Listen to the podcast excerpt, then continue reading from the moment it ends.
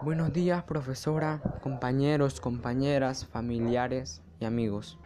En esta oportunidad les voy a explicar un tema que es muy importante acerca de la contaminación ambiental. Introducción. Mucho gusto. Mi nombre es Esteban Osco y los invito a sumergirse conmigo a aprender un poco más sobre el aire que consumimos. ¿A qué me refiero con esto? Me refiero al aire que consumimos diariamente, el cual es una mezcla de gases que forman la atmósfera. Es por ello que se encuentra en todas partes. Sus componentes principales son el nitrógeno, oxígeno, dióxido de carbono, neón, helios, entre otros. Desarrollo. Propuestas para disminuir la contaminación del aire. Número 1. Podemos reducir nuestro consumo de plásticos. Es importante que sepamos más sobre los productos plásticos para entender el verdadero impacto de los plásticos en el mundo. Son materiales muy diversos que causan impactos sobre el medio ambiente. Es necesario evitar todo lo posible para comprar plásticos desechables, especialmente poliestireno, un tipo de plástico difícil de recuperar y reciclar.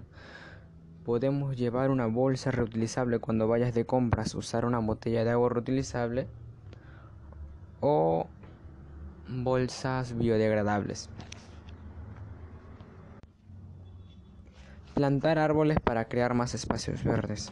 Estos batallan contra muchos problemas del medio ambiente como el calentamiento global, la erosión desertificación, combustibles fósiles, contaminación del aire, la deforestación, incendios forestales, entre muchos otros que están terminando con la calidad y oxígeno en la Tierra.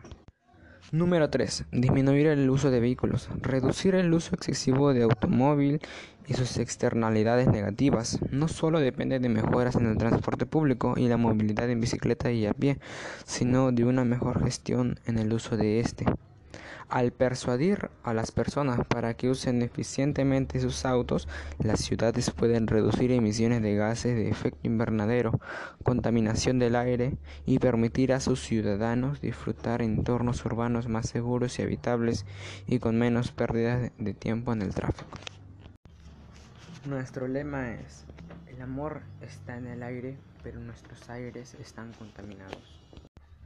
Después de leer y hablar todo esto, pongámonos a pensar qué tan importante es el aire para nuestras vidas, para nuestra salud y una vida plena sin riesgos.